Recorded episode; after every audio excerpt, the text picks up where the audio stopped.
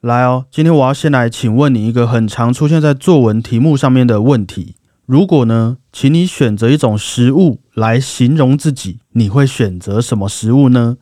举个例子，有人会觉得自己是洋葱，呃，我们还不熟的时候会觉得有一点刺激，但熟了之后反而还会甜甜的。或是有人会觉得自己是佛跳墙，哈，感觉表面上很高级，事实上呢，内在也是很高级的。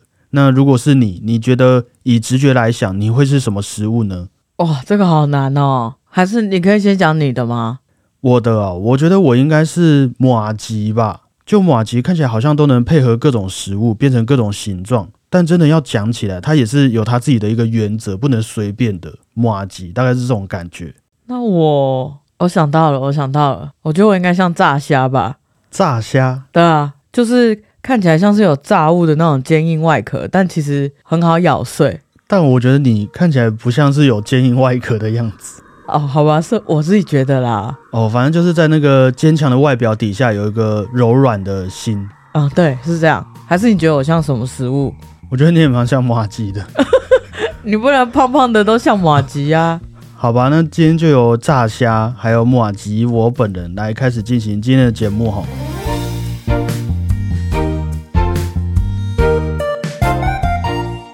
大家好，我是主持人小胖不烫。你要说你是马吉哥啊？大家好，我是马吉哥。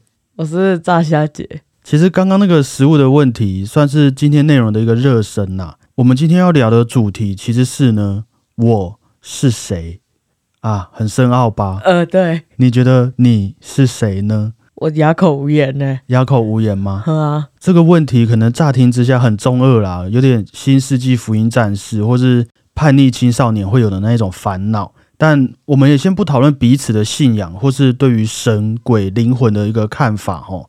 我最近有在一篇文章中看到他说，我们人类啊，通常会习惯在生活当中把我自己的一部分分给身边我所拥有的东西，有点像是佛地魔的分灵体那样，你会把你的灵魂分配在那些你拥有的物品上面，所以你拥有什么东西，某方面来说。也会等于你是谁？那甚至有时候我们对自己的认知啊，也会取决于我们拥有什么东西。于是我就会怎么去认知我自己是谁？呃，翻译一下好了。好，有点绕口令。嗯，不过有一个方式啊，我们可以比较方便去理解的是，如果你想知道一个人他大概是什么样子的人，或是你想要知道你是谁，那你就可以去看一下你们的书架上面有什么东西，你就大概可以知道答案了。像你现在看到我后面的书架上，看得出来我没有偷偷整理嘛？一如往常啊，一如往常。那你仔细看，我的书架上面有很多《红楼梦》的书，有历史类型的书，有投资类型的书，有漫画，还有一堆乐谱和乐理课本，啊，还有吹风机、公仔、保温瓶，跟一些用不到的盒子、垃圾等等。然后再加上这种有整理跟没整理一样的排列方式啊，就大概可以知道我这个人吼。嗯，虽然也许我自自诩是个文青呐，但是可能不太爱守规矩，而且我可能又会在这种保有童心、感觉很有创造力的同时啊，还很挑剔、很极端。因为你有没有发现，那书架上除了《红楼梦》的书，就没有其他文学作品了？有啊，有一本《水浒传》啊，但是《三国演义》还有《西游记》那些嘞，照理来讲，一个会看这种书的人，应该会有其他类似的书籍嘛。可是很抱歉，他们都被我淘汰掉了。所以我的书架上面除了那些我觉得真的很赞的书以外，剩下的就是玩具跟没有整理的垃圾。他们之间的这个积聚是很大的，所以可能某方面的我来说，在喜好上啊，也是很极端的一种表现方式。这样看起来有没有觉得我的书柜就蛮符合我这个人，或是我渐渐成为的那一种样子？呃，我发表一下好了。首先，我觉得你刚刚的分析非常有逻辑，而且还蛮准的。嗯。但是我要先跟大家介绍一下，就是它这个书架，因为我们录音，就是我都会面对那个书架，是，所以我除了看你在讲话之外，就是会看着书架。对，我从来没有想过要来分析它，因为我觉得这个书架是一个很神秘的空间，就是它什么都有，我不知道有什么是没有在上面的。我也是这样子觉得，就是我从来都没有把它当做一个书柜看，但是我后来看了那篇文章，说要分析大家的书柜之后。我才发现我的书柜上面是什么都有的哦，所以有点像我对你的感觉，可也可能是这样。我从来没有要定义我是什么样子的一个人。没错，这对我来说可能也是一个问题啦。不过就是一个了解自己的管道，这样可以理解，蛮准的。那我昨天也在果鹏不知道要干嘛的情况底下，跟他要了他书柜的照片哈。接下来呢，我也来帮各位看一下果鹏的书柜里面有什么。首先，我们看到哈，果鹏的书柜是属于瘦瘦高高的那一种类型，左右两边只有两大格啊，上下总共有六格。但是有一件很神奇的事情直接映入我眼前的是啊，你还有印象你的书柜吗？哦，你的书柜上面两格的书是直直的放好好的。但是下面四格的书，无论大小，几乎都是横躺在书柜里面的。这个跟我一致没有整理好的方式是很不一样的哦。你上面的书是整理的很棒的，下面的书全部都躺着。那对此啊，我可能的解释就是说，那些摆的好好的书啊，也许就是你自己希望成为的目标，你对自己的一种期许，所以你对他们比较慎重一点点。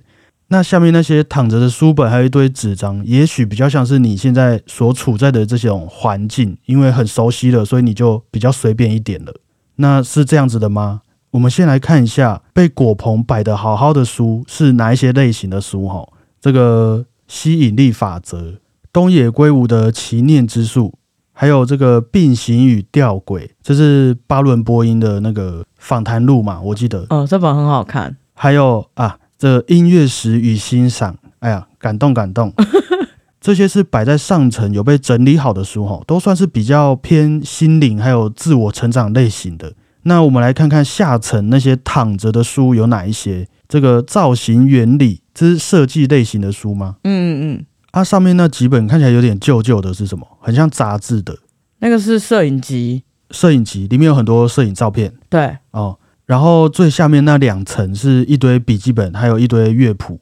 嗯，那这样给我的感觉，你也许对是啦，就对于心灵层面的事情比较重视一些，不管是待人处事啊，或是自己想要在这个人生中找到的一些安全感等等。但是你是不是也不要把那些比较现实层面的事情看得太放纵？就有时候这上下两层可能也是一个相辅相成啦。那在果棚的书柜当中啊，还有几张画作。很明显的是站在背板上守护着每一本书的。那其中有一幅，那是奈良美智的设计吗？嗯。那还有一幅看起来像是植物，跟另外一幅看起来像是云的画作，可以跟我们分享一下他们的故事吗？其实这些都是人家送我的啦，因为我觉得很漂亮，把它收起来你就看不到它了，所以我就想说把它摆在一个我可能经过会不小心看到的地方啊。那也许呢，就是这些人与人的感情一直在支撑着你哦。就像他们在你书柜的最后面守护着你所有的书本一样，一直也在守护着你这个样子。好啦，不得不说蛮准的啦，可能真的是这样。那我们分析到这边怎么样？你觉得这个书柜的学说应该也有它些许的参考价值吧？我觉得蛮有趣的，说不定你可以发现一丝商机啊！就明天开始都会有听众朋友寄他的书柜给你，请你帮我们。分析算命这样没有这个，就是每个人的见解不同，可是我们都可以用自己的角度去看到自己可以看到的东西啦。哦，就是可以开始自己分析自己的书柜，对对对，就自己去理解就好了。那就遵循这个轨迹，我们稍微拉远一点来看，这些物品通常呢，就像你的画作一样，对我们来说也都代表了一部分的记忆，还有你经历过的故事，同时也是你现在本身的一种品味。那你就会把这些东西称为我的东西。因为他们合起来才能代表现在的我，所以他们都叫做我的东西。那当你看到那些我的书、我的画作的时候，他们也会提醒你说啊，呃，自己曾经是学音乐出身的，也感受过那些朋友和你的情感，你也还想成为一位重视心灵的人类等等。于是你和这些东西就会慢慢产生一个回圈，我等于我的东西，我的东西。也会提醒我是谁，就这样形成了你现在这个样子。就是说，我的组成会影响我喜欢的东西。嗯，可能有点这种感觉吧。就是你会决定什么东西会存在你的生活当中，你生活当中的事情也会决定你未来要变成什么样子。那于是，在这个圈圈里面呢，你要怎么决定你的东西是什么，就会变得非常非常重要了。因为不管是什么东西，它一定对你来说都是一体好几面的。也许你现在看会觉得是一种鼓励，但下一秒可能又变成了情绪勒索或是一种危机。举个例子啊，像是好几年前有一部电影叫做《寂寞拍卖师》，还记得吗？记得。那部电影的男主角就特别喜欢收藏女生的肖像画。那因为他我记得从小到大都没有好好的去谈过一场恋爱，所以到老年的时候，他唯一的癖好就是收集很多女生的肖像画，用这种和艺术品充满距离的美感，然后再借由占有这些肖像画的所有权，来满足自己的一种算是情感和欲望吧。那结果呢？我要现在透露一点结局了。那位男主角被诈骗了，他所有的收藏品都被搬得一干二净。不过是谁诈骗他的呢？是一位不喜欢人群、充满距离感的美女，就像是他收藏的那些肖像画里面的女生一样的那一种美女。仙人跳了。对，但没看过这部电影的同学们可以去看看，我觉得蛮有趣的。虽然刚刚已经被我暴雷结局了，但是我觉得很多细节还是非常值得去观赏的哈。那我觉得这种类型就属于男主角太陶醉在我与我的东西里面的回圈。于是也导致他最后被自己的那一种一厢情愿给欺骗了。虽然这讲起来感觉很浪漫呐，但是发生在我们身上的话，可能就还是吃不太消。所以我觉得就像是你的书柜，我的书柜，我们可能在理解完自己之后，也要找个时间去重新整理整理。但是也不是说一昧的那种断舍离啦，而是可以试着决定留下一些对现在的我们来说是有帮助的我的东西。留下一些让自己更有信心、更有动力，或者更开心的东西，以此来改变自己的生活，然后改变我自己。那我想问一下，你觉得会有完美的书柜吗？我觉得绝对不会有完美的书柜。应该说，那个书柜不管长什么样子，一定都会有一个弱点啦。就跟人一样吗？就跟人一样，所以我们只能让它依照现在的我们自己需要的东西变得越来越进步，就是长得一个是自己喜欢的模样，或是对自己有帮助的模样吧，应该可以这么说。嗯，好，那我们今天的心灵鸡汤部分就到这边结束了。有被鸡汤到吗？有，对书柜有一点期待。好，这不只是书柜啊，就是你所有的物品都是这个样子。那这样下来也大概能理解说我的东西与我之间的一个关联了嘛？接下来我们来玩个游戏了。等一下，等一下，我想问一下，就是你的书柜到底是遵循什么逻辑来排列的？哈，你是说就除了这个节目内容以外，然后我现在的书柜到底是想怎样？是不是？对啊，就是它的逻辑在哪？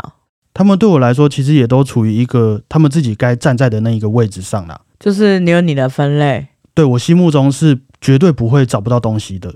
哦，好，目前是这样子，但我觉得这就是最好的分类，不会找不到东西。可是对我这个人有没有帮助，我们可能就要另当别论，因为很多人可能第一眼看就会觉得很乱嘛，那我这个给人家的第一印象可能就会不太好，我们就要再审慎思考一下这个部分。哦，好吧，书柜真的是一大学问。好了，那接下来我们先不要再谈书柜了，我们来玩一个游戏。刚刚这样子听下来，我们都可以理解我的东西和我之间的一个关联性了嘛？我来和你分享一些古典音乐家们所拥有的东西，然后你来猜猜看，拥有这些东西的音乐家是谁？哦，配对这样配对。对，好，那我开始了哦。先来个难易度，我觉得是简单的题目。这位音乐家呀，住的是一间很朴素的房间，房间呢不太整齐，角落可能还会堆着一些餐盘碗盘。不过他的一些书桌啊，或者时钟的设计还算是蛮干净的，简简单单的木纹而已，不会太花俏。除了这些物品以外，他还有一副也是设计很简单的眼镜、刮胡刀、水壶，还有助听器。而且他留下来最有名的物品之一，还是他的头发哦。那这样子，你大概有想象这位音乐家是谁了吗？眼镜、助听器，助听器只有贝多芬弄得到吧？是的，贝多芬呐。贝多芬有戴眼镜哦。贝多芬，我印象中他的照片里面都没有戴眼镜，对不对？对啊。但是他的物品当中是有眼镜的，也许是拿来看一些很小很小的信件的文字吧，我也不确定。不过我觉得以这个物品摆设上来看，他应该也是就把他的精力都花在音乐作品上了。可以想象，虽然事隔很多年了，但是他留下来的东西确实也不算是特别的华丽。比起他的那些英雄交响曲、合唱交响曲等等，他留下来的物品是相对很朴素的。是啊，说真的，你没有讲助听器，我根本不知道这是音乐家吗？还是一般人？对，就其实很像一般人嘛。对啊。好，再来这位音乐家呀，他和许多人都保持着大量的通信，有很多的社交活动，还有交际应酬的信件，非常的忙啊，忙到据说后来的学者们就光靠研究这些信件啊，就能推算出他每一天都在干嘛，跟谁在哪里吃饭，在写什么音乐作品。那可能也是为了要应付这种行程，他的房间里面的物品还算是蛮利落、蛮干净的。最特别的应该是他有一个作曲桌，而且是内建三个八度钢琴键盘的作曲桌，很高级啊。也还有许多人家送他的装饰品、谱架等等被放在房间当中。但是也许他还有更多更多的东西啊，是被当时喜爱他的一些粉丝给拿走了。因为据说有好几位粉丝都会因为谁能拿走他在音乐会留下的手帕或是手套，就这样吵了起来啊！有一些更浮夸的，还会去偷偷剪下一撮这位音乐家的头发，当做一个纪念。所以他还能留下这些信件和乐谱等等，我觉得已经是一件很幸运的事情了。听起来是一个有钱人，听起来是一个有钱人，是没有错。可以可以可以去给我选吗？你有粉丝可以去剪下一撮这个音乐家的头发。他代表他应该是留长头发吧？代代表肖邦哦，不是肖邦，有点接近了。另外一个肖邦的另外一个，哎呀，李斯特，李斯特啊，钢琴之王李斯特，基本上他就是过着一个那种 Black Pink 的生活，就对内非常的严谨自律，对外也能够散发他光芒的一位音乐家。所以留下来的物品虽然没有什么一致性，但是应该都是在各个地方获得的值得纪念的一些东西啦。那接下来这位音乐家的物品呢？啊，也是好不容易才被保存下来的。他留着许多诉说想念家人的信件，那还有几张看就知道是删删改改的音乐笔记。他的日历上啊，也记着他要去参加音乐会或是宴会的日期。那通常他也会佩戴一些很别致的珍珠袖扣饰品去参加这些场合。不过，全部的物品中最让大家喜爱的。还是他的一个猫咪图案的糖果盒，因为他很喜欢吃甜食。但是最珍贵的呢，还是他公寓里面的一台他使用过的钢琴，稍微有点难度喽。这位音乐家的物品有让你想起谁吗？肖邦吗？是的，没有错，就是我们的钢琴诗人。你怎么会这样子觉得这是肖邦的物品呢？因为我觉得那个你说有很别致的袖扣，我记得很少人有，然后感觉肖邦这个人就是。应该是蛮爱打扮的，会有这个细心去注意到这些细节。对，而且用袖扣，通常手应该蛮漂亮的啊。我这分析也很有道理哈，很有道理啊。肖邦的个人物品其实算是很幸运的，有被保存的不错的，因为他的家人和他的姐姐在他过世的时候就有好好的整理他的遗物了。啊，肖邦的一些学生朋友也都很珍惜他们和肖邦往来的信件，于是这些物品，包括他这细细的头发。就都有保留了下来给大家品味，没有被随便的拍卖掉。其实各位如果有出国玩的话，都可以规划一下去参观这些音乐家们的博物馆或是他们的家。那这些音乐家的物品啊，也都会摆放在这些地方，被努力的保存下来。而且我觉得也不用担心啊，博物馆会很无聊还是什么的，因为像之前我们去过的那孟德尔松的家，嗯，里面就有一间房间是运用科技，可以让你体会当一位指挥是什么感觉。你就站在那边指挥，下面的那些电脑们就会根据你的指示来演出不同的速度，还有不同的音量。那还有像肖邦的博物馆，我看网络上介绍说，他们都会定期在那边举办肖邦的音乐会，而且有些地方还会不间断的播放巴黎街道的声音，掺杂波兰语的交谈声，充斥在那个房间里面，让你沉浸在肖邦当时的生活当中。哦，这么深的体验呢？对，很沉浸式的一些博物馆体验，就很多都有不错的巧思啦，稍微推荐给各位。不知道有没有那种，比如说在肖邦博物馆出来，然后在外面有人帮你剪头发，剪肖邦头这样。嗯，这或许是一个不错的商机。